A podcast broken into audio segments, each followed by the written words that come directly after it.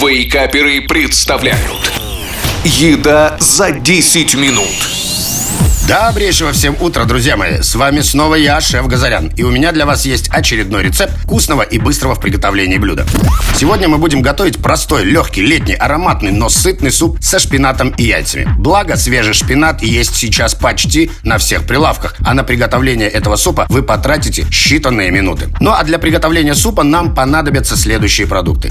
Свежий имбирь 10 грамм, яйца 3 штуки, соль по вкусу, свежий шпинат 120 грамм, овощной или куриный бульон 800 мл, яблочный уксус, пол чайной ложки, молотый черный перец по вкусу.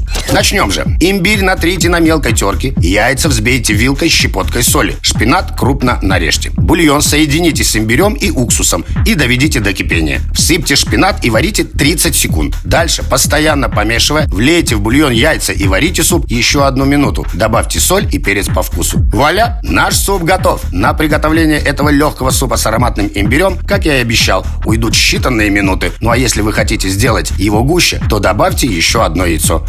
А я спешу пожелать вам приятного аппетита и искрометных выходных. Услышимся через неделю. Пока-пока.